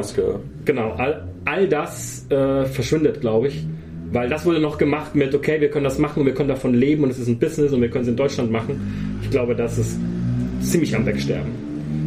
Und, und der Rest sind Indie- Indie-Leute, die dann irgendwie da sind oder halt eben so Konstellationen wie, ich habe Geld übrig, ich mache jetzt das mal und es muss nicht unbedingt Geld verdienen. Das äh, stimmt mich ein bisschen nachdenklich bei der ganzen Sache. Trotzdem muss man sagen, gab es ähm, interessante und innovative Titel. Und Überraschungen gab es auch. Ja. Also es ist nicht ganz, äh, ganz so einheitsbreiig, wie wir das jetzt vielleicht, wie das jetzt vielleicht klingt. Damit sind wir in meinem Fall bei Ja. The Longing. Holt bei mir sowohl Überraschung als auch tatsächlich Gamescom-Favorit. Tolles Konzept. Ich bin sehr gespannt. Ich möchte im Januar unbedingt loslegen. Jan und ich haben uns schon abgesprochen, dass wir gleichzeitig loslegen und dann So unbedingt anfangen zu warten. Genau. Wir wollen endlich anfangen zu warten. Also wir wollen aufhören zu warten und endlich anfangen zu warten. Wenn ich weiß, was es ist, äh, Podcast von dem Mittwoch, glaube ich. Oder Vorschau auf der Seite. Oder Forscher auf der Seite, genau. Könnt ihr The Longing, großer Tipp. Hat mir wirklich sehr gut gefallen und dann schiebe ich noch kurz hinterher als auf Platz 2 Trüberbrook tatsächlich. Klassisches Adventure, sieht toll aus, ähm, hat sich toll gespielt. Wird schön. Für mich die Überraschung auch klar The Longing. Äh, wir zwei haben es gespielt oder haben, haben mit dem Entwickler geredet und das Video dazu gesehen. Äh, sensationelles Konzept, hochoriginell. Äh, in Sachen altbewährtes ist es eben aus den eben genannten Gründen für mich schwer, einen Favoriten zu finden, weil es eben so den absoluten Top-Titel, wo ich sage, das ist auf jeden Fall das, das neue Ding, äh, gab es nicht. Von daher teile ich mich mal auf zwischen äh, Three Minutes to Midnight als klassisches lustiges Comic-Adventure mit klassischen Point-and-Click-Rätseln und Kursk, das für mich eine sehr, sehr dichte Atmosphäre hatte und, und spektakulär gut gra- grafisch aussah. Ähm, für mich ist es ähnlich, ähnlich schwierig. Ähm, ich kann meine Überraschungsfavoriten, obwohl in meinem Glückskeks äh, stand, ich werde überrascht, äh, muss ich tatsächlich auf eure Erzählungen zurückgreifen, ohne dass ich das Spiel jetzt konkret gesehen habe, aber natürlich äh, verfolgt habe, äh, was ihr so erzählt habt, auch alles. Und wie wir mit einem breiten Und- Grinsen von dem Termin kamen. Ja, genau, da kann man schon was ablesen. Ich habe mir den Trailer ja jetzt von The Longing natürlich auch angeschaut. Ähm, ist nämlich die eine Überraschung, die, die eine Überraschung mit Sicherheit auch The Longing, weil das einfach super klingt. Ich weiß noch nicht, ob es ein gutes Spiel ist, ehrlich gesagt. Das kann ich noch überhaupt nicht beurteilen. Ich also, auch nicht. Also das, das auch ist nicht. unglaublich schwer. Das ist so ähnlich wie mit Sonder beispielsweise. Ich glaube, sind die jetzt mittlerweile nicht fertig. Ja, das klang gut, aber dann habe ich es länger gespielt in der Preview und dann hat es schon einiges an Macken abbekommen. Und, und das ist dann immer noch so ein bisschen ein Punkt, wo ich noch nicht genau weiß. Äh, das, das, das, deswegen, ähm, also ich finde die Idee super, aber ich glaube, es ist unglaublich schwer, das von Anfang sofort richtig zu machen. Glaube ich, ist echt nicht einfach. Ähm, aber deswegen finde ich es auch spannend. Für mich ist es jetzt noch ein bisschen eine Überraschung, ohne dass ich es auch gesehen habe. Und ich habe nicht mal einen Screenshot bisher gesehen. Ich muss nachher mal das Vorschauvideo von, von, von Hans angucken zu der Sache. Ist auch Three Minutes to Midnight, weil das klang einfach irgendwie nach okay, da ist einfach jetzt irgendwie mal durch Zufall ein bisschen Geld da und ein Team, das irgendwie, ähm, das irgendwie Bock drauf hat. Ähm, das klingt für mich einfach auch nach, nach einer Sache, die mich jetzt ein bisschen überrascht hat, weil ich den Titel überhaupt nicht auf der Uhr hatte. Ja. Ähm, da bin ich auch ein bisschen. Also wir haben jetzt mal ein bisschen Spaß mit lustigen Charakteren. ja, so klingt, so, so klingt das für mich und deswegen finde ich das äh, auf alle Fälle spannend, weil ich, da, kann, da kann toll, können tolle Sachen passieren. Ähm, bei, der, bei der klassischen, also praktisch, was ist mein Favorit und so weiter, ähm, auch super schwer. Ähm, es gibt so ein paar, paar Tendenzen so, ich würde vermutlich auf alle Fälle in Larry reinschauen, einfach weil mich das interessiert, was da passiert, aber es ist vermutlich jetzt nicht, nicht unter den muss unbedingt spielen Sachen, weil ich einfach weiß, das ist unglaublich schwierig und es kann auch schmerzen, wenn man, wenn man, wenn man Retro-Fan ist. Ähm, aber mich, mich interessiert der Titel und ähm, worauf ich wirklich Bock habe, wo ich einfach sage, das würde ich jetzt vermutlich sofort anfangen, ist vermutlich Close to the Sun. Weil ich die Atmosphäre super finde. Ich mag die Nikol ich mag Nikola Tesla einfach. Ich mag äh, so ähm, dieses Steampunk-Universum. Ich mag Bioshock. Ich habe kein Problem mit Gore und Splatter. Und äh, die Leute sind nett. Äh, es ist, es, sie sind aus Italien. Ich, ho ich hoffe irgendwie so ein bisschen auf Italian Horror und den mag ich. Und deswegen ist der vermutlich, würde ich jetzt sagen, ist der bei der Kaufliste vermutlich ganz oben noch am ersten. Äh, eine Sache, die ich noch nachtragen will, ist Life is Strange 2. Gut, Oh, ja, ja, gut. natürlich. Haben wir, haben wir nicht gespielt. Deswegen können wir da jetzt nicht so schrecklich viel zu sagen. Dass wir vermutlich alle reingucken. aber da warten wir natürlich alle drauf. Ja. Aber das rennt irgendwie so außer Konkurrenz einfach irgendwie, weil das ist Ja. nicht. Äh, Okay, Axel nicht, aber sonst alle. Aber auch nur, weil ich den ersten noch nicht gespielt habe. Ich habe noch nichts davon gespielt. Spiel das. Ja, mach ich. Aber ich habe Zeit. Ja, also da, da freue ich mich nach wie vor drauf, aber da wir es nicht gesehen haben, kann ich jetzt keinen aktualisierten, keine Ja. aktualisierte Meinung dazu. und ich glaube, es rennt, es läuft einfach außerhalb der Konkurrenz irgendwie so ein bisschen, weil es halt Budgetmäßig ist und einfach, ja, ist es aufwandsmäßig. einfach, genau, ist es der große Titel. Und die Vorzeichen stehen gut. Ähm, Ja. ist natürlich hoch riskant, sowas nochmal fortzusetzen und die Mechanik aus dem ersten Teil wird ja definitiv nicht nochmal benutzt. Das ist sehr spannend. Aber da Ja, das ist ein. Adventure, wo die Leute sechs Stunden in der Schlange stehen auf der Gamescom. Das hat man auch nicht oft. Wobei wir immer noch Das nicht heißt noch- das heißt noch nicht- T-Shirt liegt. Also Und das heißt nicht, dass die Leute rauskommen und sagen, wow, war das gut. Also das haben wir noch nicht so richtig. Das stimmt, ja. Also wir haben halt geguckt, was haben die, also was haben die Leute getwittert, nachdem sie Life is Strange gespielt haben. Und es war immer ein, hey, ich habe das T-Shirt bekommen.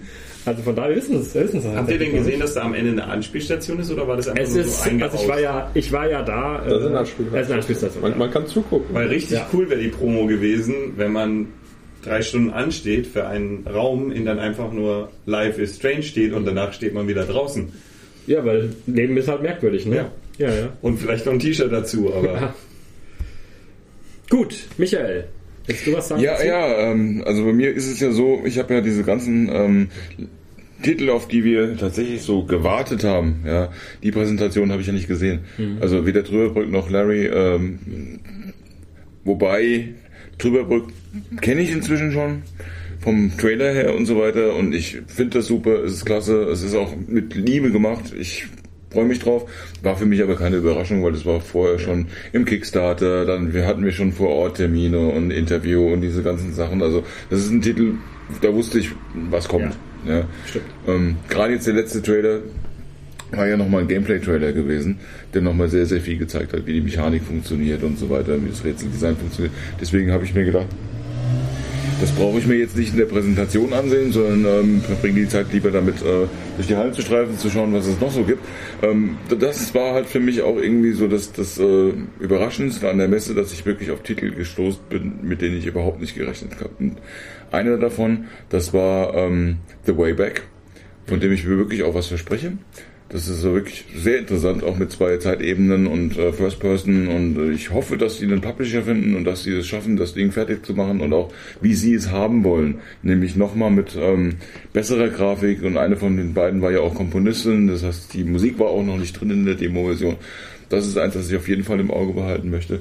Was mich auch ähm, überrascht hat, war, dass äh, Ziok vor Ort war. Da habe ich auch nicht mit gerechnet, dass die auf der Messe sind. Das wusste ich nicht. Und das sah auch toll aus. Das ist auch ein Titel, auf den ich mich sehr freue. Aber was mich dann am Ende nochmal ganz überrascht hat, das war halt wirklich dieses ähm, Ivory Curtain. Weil es wirklich ein ganz klassisches Point-and-Click-Adventure ist, das toll aussieht, das eine schöne Grafik hat. Und ich habe eigentlich gedacht, die Messe ist rum. Das war es jetzt, was wir gesehen haben. Und dann kam da nochmal dieses Ding hinterher. Deswegen da bin ich gespannt, was daraus wird. Ich glaube, das wird gut. Übrigens, ich glaube, das haben wir gar nicht erwähnt. Haben die nicht gesagt, dass die englische und deutsche Sprachausgabe da drin haben wollen? Habe ich gesagt. Ich glaube, er hat's gesagt, ja. ja. da habe ich es nicht mitgekriegt. Aber das fand ich auch sehr, äh, ja, da war ich ein bisschen beeindruckt, dass von so einem ehemaligen Casual Publisher, ja, der eigentlich überhaupt keine Sprachausgabe macht, dass der sagt, wir machen jetzt ein richtiges Adventure und wir machen es gleich mit deutscher und mit englischer Sprachausgabe. Das war eine schöne Sache eigentlich. Das war auf jeden Fall dann nochmal das Highlight ganz zum Schluss. Ja, da kann ich mir eigentlich gleich mal anschließen. Das war auch für mich eine, eine große Überraschung. Äh, zusammen mit Three Minutes to Midnight. Äh, das waren so zwei Titel, die mich heute äh, doch sehr, sehr positiv gestimmt haben und auf die ich mich jetzt durchaus freue und von denen ich auch vorher äh, Screenshots gesehen hatte und sonst nichts und, und so, so kurze Beschreibungen. Da freue ich mich sehr drauf. Genauso äh, Überraschung des äh, Tales of the Neon Sea. Ja, stimmt. Das hatte ich auch nur kurz äh, auf Kickstarter gesehen, kurz mal unterstützt, sah gut aus. Äh, aber beim Anspielen, das hat richtig, richtig Spaß gemacht. Ähm, ich hätte sofort weiterspielen können.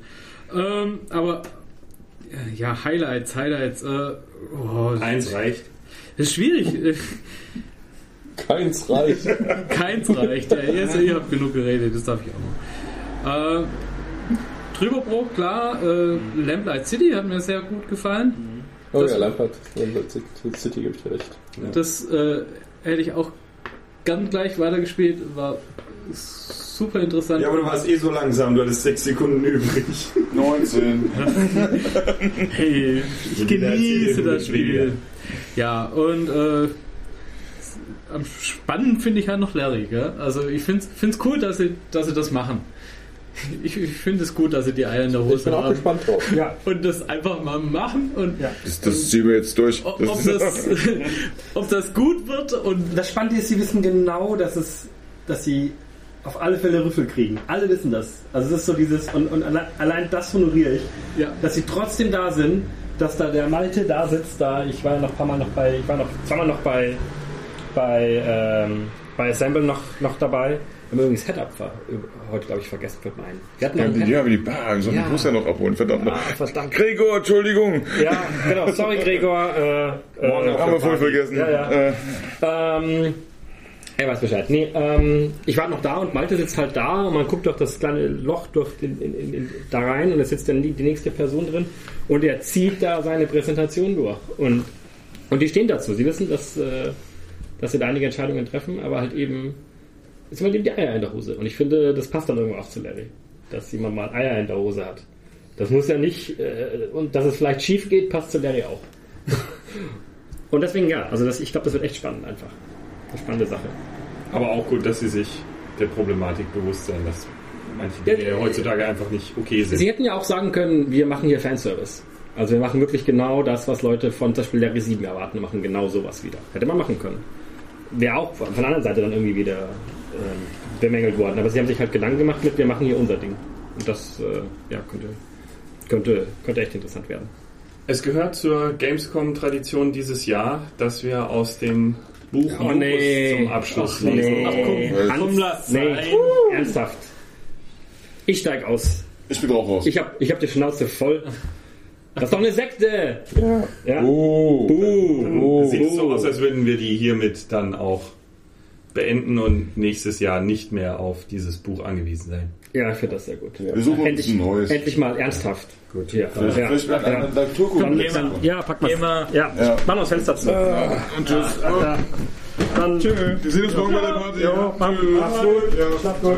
Jo, ciao, ciao. Moment, mach noch das Fenster zu. So.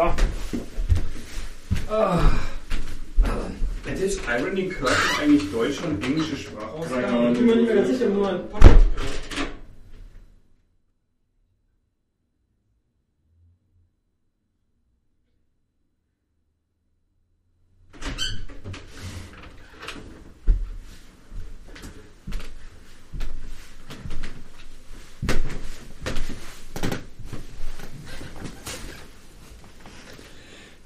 Sagt der Lehrer, man sollte wenigstens einmal am Tag versuchen, einen Menschen glücklich zu machen. Hat einer von euch zum Beispiel gestern jemanden glücklich gemacht? Ja, meldet sich einer. Ich war gestern bei meiner Oma und sie war sehr glücklich, als ich wieder gegangen bin.